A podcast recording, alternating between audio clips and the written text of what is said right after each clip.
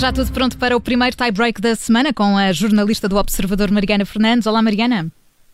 Olá, boa tarde. E como tema do dia, queres falar de bicicletas com motor e imagens suspeitas. Do quê, Mariana?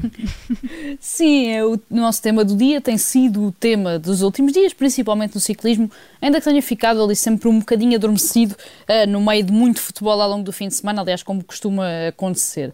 A verdade é que depois de todas as acusações de doping que acabaram com a confissão e com a consequente retirada de todas as vitórias que conquistou durante a carreira, incluindo as sete vezes que ganhou o Tour, Lance Armstrong está agora a ser acusado de usar um motor para lhe dar vantagem durante as provas. Tudo isto começou uh, com um livro recentemente publicado por Jean-Pierre Vardy, antigo presidente da agência antidoping francesa, que ficou particularmente conhecido pela guerra que declarou ao doping no ciclismo, eh, enquanto ocupava este lugar de destaque eh, nesta agência francesa.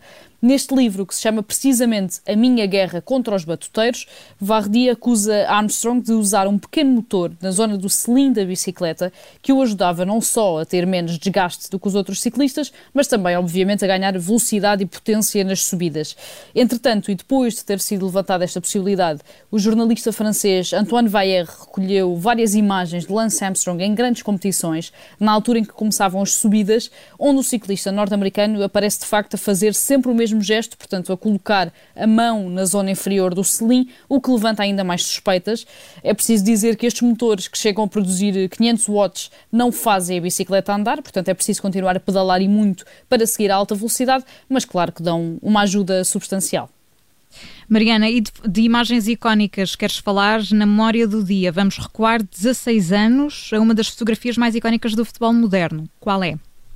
Sim, porque faz hoje 16 anos que foi tirada, como disseste, uma das fotografias mais conhecidas do futebol moderno. Foi a 12 de abril de 2005, em San Siro, em Milão, e a verdade é que esta história inclui um português.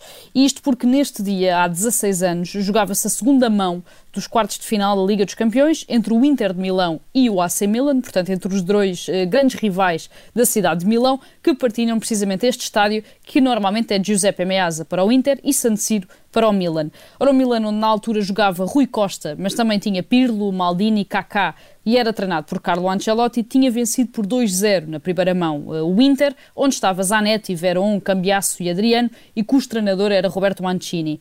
A segunda mão era decisiva e acabou por manchar o enorme fair play que é histórico entre, entre estes dois clubes e que vai então ao ponto de partilhar o estádio.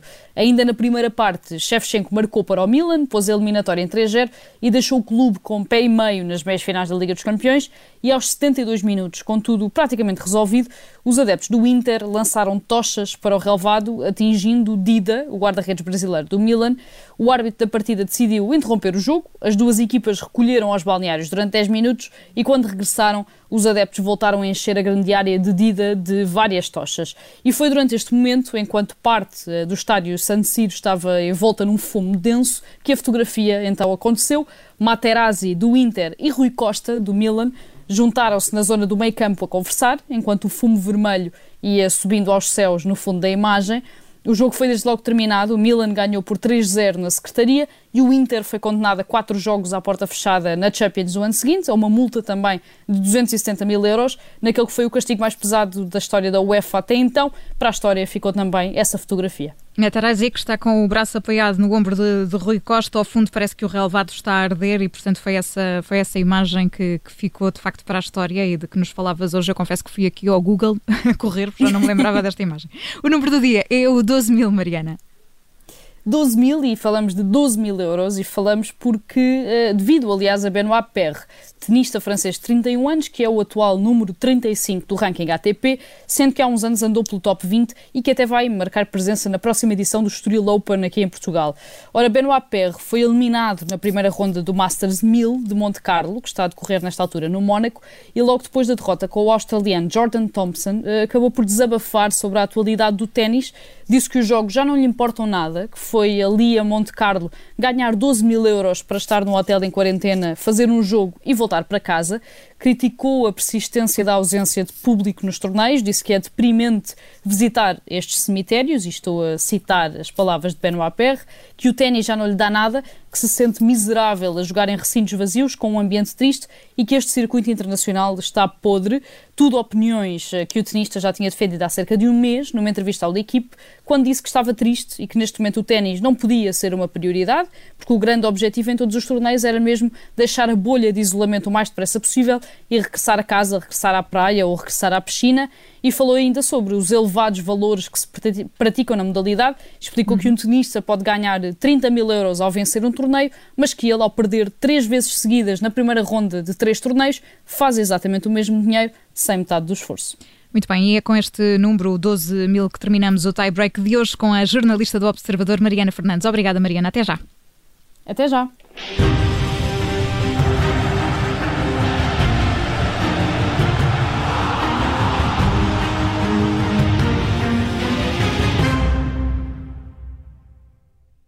Rádio Observador, São João da Madeira e Oliveira de Azemais, 88.1.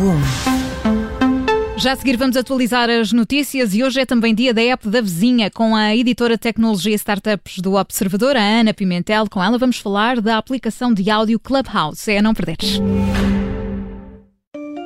Marca, preço final Está, perfeito. Diogo, acabei de pôr o nosso carro à venda em dois sites. Em dois? Mas isso vai ficar um balúrdio só em anúncios. Não vai nada. Tu não sabes que ao pôr o carro à venda no piscapisca.pt temos a opção de o destacar no site do Jornal Observador. Assim aparece nos dois sites e é visto por mais gente. Uau! Já estou a imaginar o Simão cheio de inveja a ver o meu carro à venda no site do Observador e no do Pisca Pisca. Quem pisca-pisca não arrisca. A Antarte desconfinou a promoção mais especial do ano com novidades cheias de estilo imobiliário e decoração para renovar as zonas de conforto da casa. Aproveite os dias especiais Antarte com descontos até 50%. Saiba mais em antarte.pt. Antarte. Design for Life. Soluções cada vez mais eficientes para o seu negócio. Uma solução de gestão e localização de frotas totalmente conectada numa só aplicação? Agora já é possível. Com a aplicação Reveal da Verizon Connect, terá maior visibilidade sobre o que se passa com as suas viaturas e equipas. Descubra como poderá gerir uma frota mais eficiente no site da Verizon Connect.